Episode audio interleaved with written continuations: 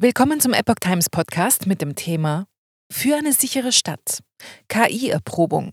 Intelligente Videobeobachtung in Hamburg gestartet. Polizeipräsident gespannt auf Ergebnisse. Ein Artikel von Erik Rusch vom 17. Juli 2023.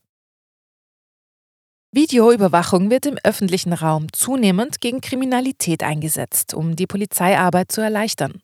Wer kann das umfangreiche Videomaterial sichten und Einsätze schnell einleiten? KI soll dabei helfen und kriminalitätsbelastete Orte sicherer machen.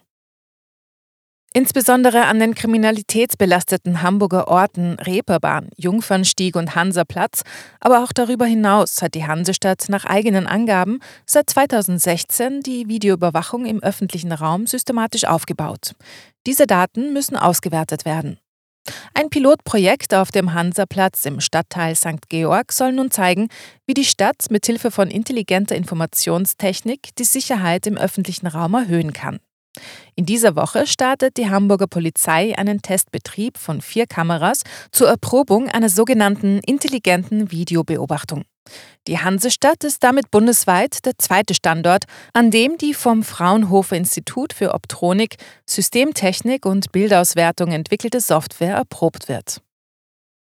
Software soll Schläge, Tritte, Schubsen erkennen. Die entwickelte sogenannte künstliche Intelligenz KI soll helfen, noch besser mit der Vielzahl an Bildern aus dem öffentlichen Raum umgehen zu können. So sollen Gefahrensituationen früher erkannt und zielgerichteter polizeilich eingegriffen werden können. Dazu werden aufgezeichnete Personen digital skelettiert. Das heißt, sie werden in Strichfiguren umgewandelt. Diese werden dann durch die Software hinsichtlich möglicher atypischer Bewegungsmuster, Schläge, Tritte, Schubsen oder die Bildung von Gruppen Schaulustiger ausgewertet. Im Trefferfall alarmiert das System die Mitarbeiter im Wachraum des zuständigen Polizeikommissariats. Sie entscheiden dann darüber, ob es sich um eine gefahrenträchtige Situation handelt. Dabei werden weder biometrische Daten erfasst, noch erfolgt eine Bestimmung von Alter, Geschlecht oder Ethnie. Auch eine Speicherung der durch die Software erzeugten Daten erfolgt nicht. Innensenator will Videoüberwachung weiter ausbauen. Am 14. Juli stellten Innensenator Andi Grote und Polizeivizepräsident Mirko Streiber das Projekt auf dem Hansaplatz in St. Georg vor. Grote erklärte dort, wir wollen neben dem Ausbau der Videoüberwachung auch die technische Weiterentwicklung vorantreiben und damit die Wirksamkeit unserer Maßnahmen steigern. Diese Technik hat zudem großes Potenzial für eine wirkungsvolle Videoüberwachung in Zügen und an Bahnhöfen, wo wir die Videoüberwachung bundesweit ausweiten wollen.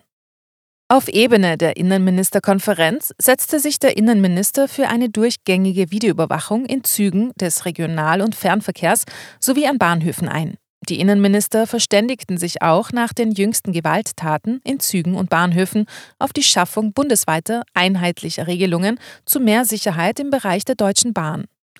Polizeivizepräsident Mirko Streiber erklärte, wir sind sehr gespannt auf die Ergebnisse und freuen uns auf die gemeinsame Weiterentwicklung mit den Experten des Fraunhofer Instituts.